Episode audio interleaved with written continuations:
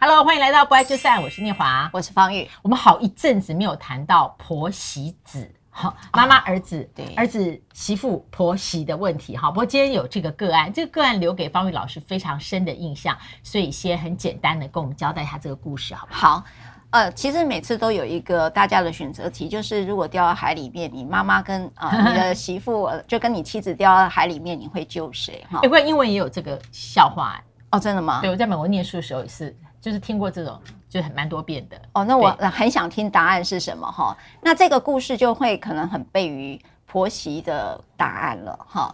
那呃，简单问先生跟儿子嘛，对对，对，但妈妈的答复应该都是一样的 啊。对啊，妈妈，所以先生不用笨的来问这种问题。对对对，好，这是这样啦，就是一个老太太呢，其实她这个。呃，非常有钱。她其实这一辈子呢，呃，她都是一个家庭主妇。那因为呃，先生呢，呃，就是财富非常惊人哈。那后来呢，这个她就只有个独子，所以你大家就可以理解，呃，这件事情的家庭关系本来是相对是简单很多的。那后来这个她的先生呢，呃，这个就去世了。去世之后，就由这个老太太整个掌家哈。那这个老太太掌家，当然包括所有的呃经营权哈。他真的等于变成大股东嘛？哈，他整个经营权就一手掌在自己的手里。好，那她的儿子就是一个继承者啊，哈。那继承者的情形下，呃，你也知道，其实呃，跟大家讲一个概念，在财团的话，他们在做呃财富的一个传承跟管理上，他会大部分会放到他们的家族事业里面，他们不太会下放到继承者。所以其实继承者某个程度是没有你们想象中这么容易过的啦，哈。好。那因此，这个掌家的权呢，就还是在上一代。那这个先生走，当然就在这个妈妈这里了。好，那这个先生呢，就爱上了一个其实也家世背景不错的人。哈，那个女孩也不错。那可是呢，就是有一个议题，就是婆媳不和。嗯，好，因为回到这个家里的话，这个女孩呃面对的是在外面长家的婆婆嘛。我猜在家里，她婆婆也。在大部分的事情上有主张，是的，是的。那这个霸，这个呃，对他来讲，他说他被霸凌嘛，哈，我就不讲媳妇的心情了。我觉得他媳妇的心情是是有被霸凌感，是是，他有被霸凌感觉，因为没办法继续住啦。对，没办法继续住。那因此，这个孩子呢，就处在一个妈妈跟媳妇之间，跟妻妻子之间，你要选谁的？呃，这个处境啊，处境啦，有人叫做九魔星是吧？十魔星，对，就说他是这样。好，那这个妈妈，这个孩子其实他已经想尽各种方式来解决这个问题，但是他妈妈就是非常严重哈。那我呃在另外一集有去提到，当他可能是丧偶或者是离婚的议题的时候，你会发现，呃。用孤儿寡母是不是用这个词来讲的话，你会发现他有很大的恐惧跟失落，很怕孩子离开他哈，所以他对于经济的控制就更严重了。那当然，这个现这个他儿子就很痛苦，因此他决定就跟他妻子一起搬走，也就不管这个老太太。嗯，所以儿子一定要想嘛，因为他下半生还是跟他选择这个他爱的女人过，嗯，不是跟他母亲嘛。对，嗯，好，那这个母亲呢就觉得很痛苦，然后他就。去找了律师，找律师要做什么呢？我就不相信你有办法，好像就真的不要我这个家族事业了。那因此他找律师就想要撤销掉他的赠与。当然，他第一个先呃拔掉他的那个总经理的位置，嗯，他先拔哈。那第二个就是他想要把他过在他名下的十十几笔土地呢跟房屋呢，就把它过户回来。他说：“我要让你在我们这个姓氏的家族。”的任何资源都没有，你就会回家了。你就是他让他儿子平无立锥之地，所以就会回家。对，呃，先请问法律上哦，已经过过去的赠与，赠与者有没有办法以单方主张再拿回来？哎，老师又直接问法律了。嗯、老师来，你来念来。好，受赠人呐、啊，他儿子对于赠与人有几个情形的话，好，那他妈妈就可以撤销。第一个。对于赠与人，他的配偶、直系血亲、三等亲啊，这些血亲呢，有故意侵害的行为，而且这个侵害呢，按照刑法，哎，是会被处罚的。那这样子的话呢，这个赠与人就可以拿回来了。嗯，对，我送你，然后你对于我啊，我的配偶、我的直系血亲、三等亲有侵害行为。然后第二个是对于赠与人有抚养义务不履行的，赠与人就可以拿回来。嗯，所以这个豪门的老太太。她现在要把给她儿子的数十笔土地，还有其他一些有价资产，我不给了，我给过你了，我要要回来，我就说你不履行我的抚养义务。对，所以拿回来了。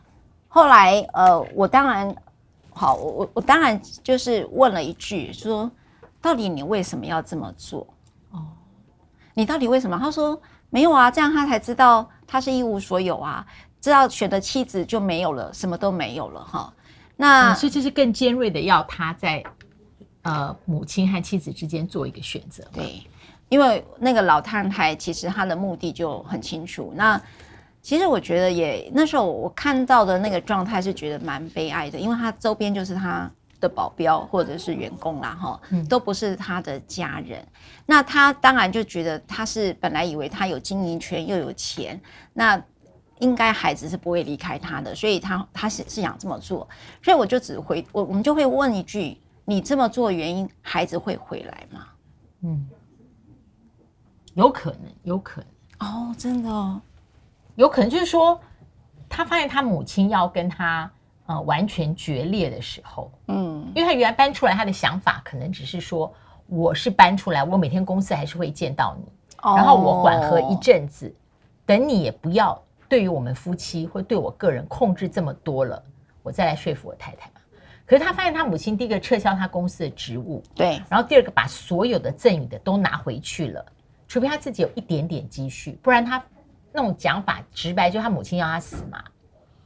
所以那在到了这个地步的时候，他也许会想说，有没有什么方式去修补这个母子关系？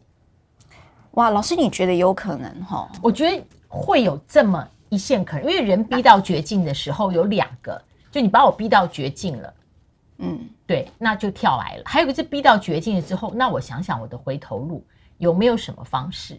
这两个应该都是有可能的啊。嗯嗯，好，那我也提醒一下，如果像老师这样讲，你如果有这样去想的话，你记得在一年内行使哈，就是说你只有撤销原因。我刚才讲的话都搬走了，那当然这个妈妈就觉得你没有负抚养义务。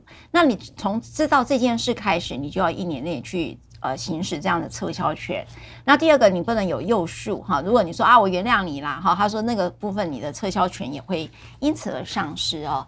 那老师刚才在讲这一题，我我必须讲一下，就是我自己看见的状态哈，就是呃，我看到很多人就这样打官司打来打去，本来母子关系是很好的，可是后来官司打到变火气都上来了，嗯，所以那时候我觉得有可能当当他都没有的时候，有可能他就会回来，可是有时候孩子就会觉得很痛苦，因为你还是在控制我。哦，是是是。对，那他就会觉得说，呃，在这种情形下，他觉得受够了，所以他就越离越远。所以官司的本身是让关系更撕裂，而很难进入到修复的，除非啦。所以这个呃豪门的呃掌门的这一个老太太，她去找律师的时候，其实她心里知道，她这所有一切都是手段，她所有这一切都是手段，只是说她可能没有那个智慧，就是。这个手段没有办法达到他要的那个结果，有有一半的可能达不到。嗯，是的。那所以我觉得还是要再提醒一件事，就是说。呃，法律是知道有这么一件事，但我没有很鼓励大家去打官司哈。那确确实啊，但是譬如说，这个是一个很一般性的规定。哎，我想请问，那在这个案件里面，他也不一定成啊。他儿子只是跟媳妇一起搬出去，这不代表就叫做不负抚养的义务。我同意老师，对不对？我同意老师。所以他儿子还有在这个地方可以跟他。在母厅法庭见，还有抗辩的，是不是？是的，是的，老师说的一点都没错。哦、所以当时我会认为，我觉得在法律上，你要认为认为他是啊、呃，这个没有负抚养义务是困难的。但是各位看一下哈，对于赠与人，老师这边你刚才也念过、啊，就是你对于赠与人，我们就先讲直接他的母亲好了。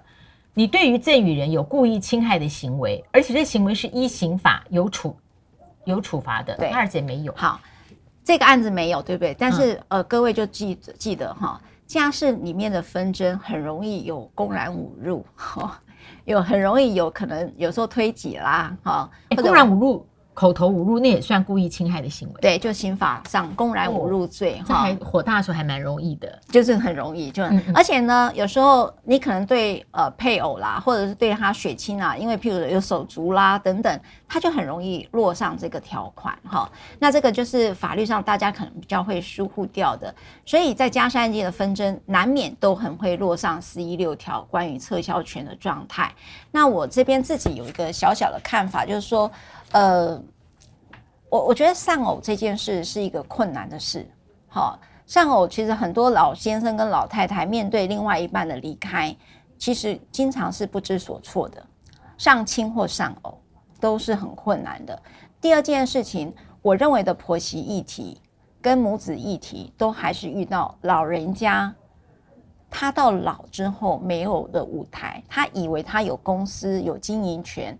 他就以为他还在，可是面对老这件事情，除了你的职场上之外，你还有一个就是关系可能会慢慢少，因为孩子开始会有成家立业，嗯，所以你不可能永远跟他绑在一起。就呃，老师之前在讲，他说所有的关系都可能会流动，可是到老的时候，你会发现好像子女都就空巢期嘛，就有自己的家，你开始会有关系的断裂跟疏离，那么开始就会进入到寂寞。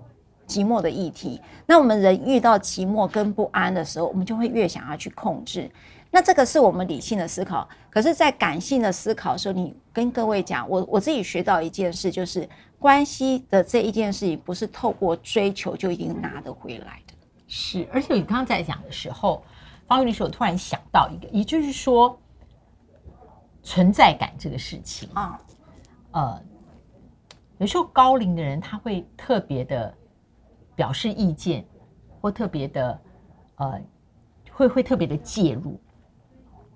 但是我想讲的说，一个人不作为，不代表就会失去存在感。存在感，对，同意。对，那不作为还有存在感是什么呢？那关系的连接本质应该是爱。是的，就互相的关系跟呃互相的珍惜跟互相的重视，这都是不需要我们作为什么的。那你前面的人生时间里面，你有没有累积这种不作为，而彼此都有对方很重要的存在感？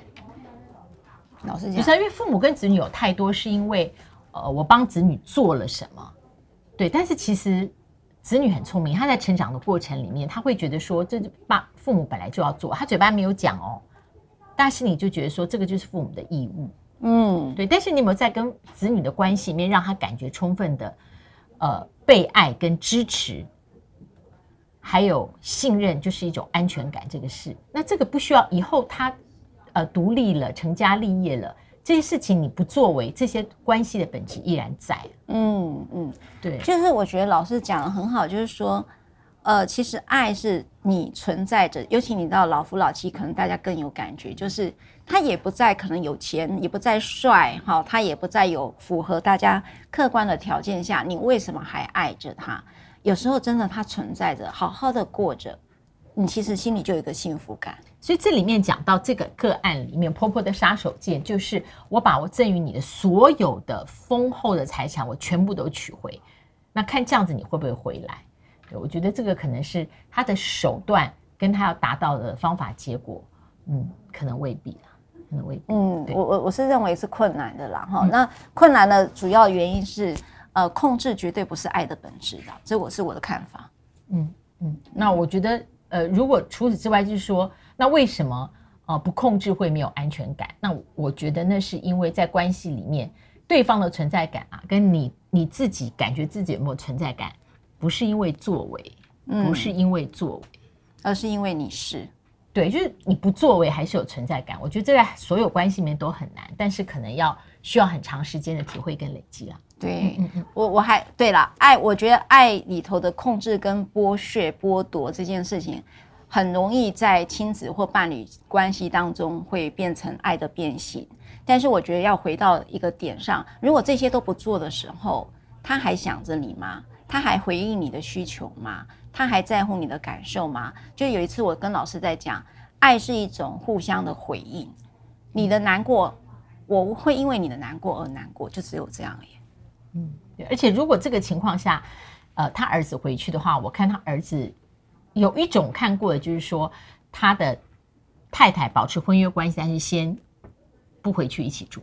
哦，对啦，对啦，就是说有时候要透过一点距离，然后那个比较容易去解释很多事，这也是一个方法啦。你后来知不知道结果是什么？不知道，不知道。但是因为那个孩子一直没回去，那个孩子真的一直没回去，所以这个老太太其实就是就是说，她的财富就真的是财富而已，那其他都没了。不爱就散，谢谢今天的收看，不要忘了按赞、分享、开启小铃铛，我们下次再会，拜拜。拜拜。